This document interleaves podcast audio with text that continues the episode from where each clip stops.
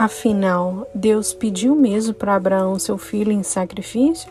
Ou foi Abraão que entendeu isso? O sacrifício de Abraão nos ensina o que é uma fé absoluta. O que ele dispôs a fazer em seu coração nos mostra o que é confiar naquele que, se não fosse por ele, nada teria, nada seria. O sacrifício de seu filho Isaac aconteceu no seu coração.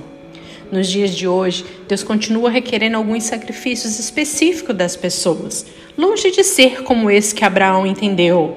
São coisas simples, mais amenas, mais possíveis, e mesmo assim, muitos dizem não.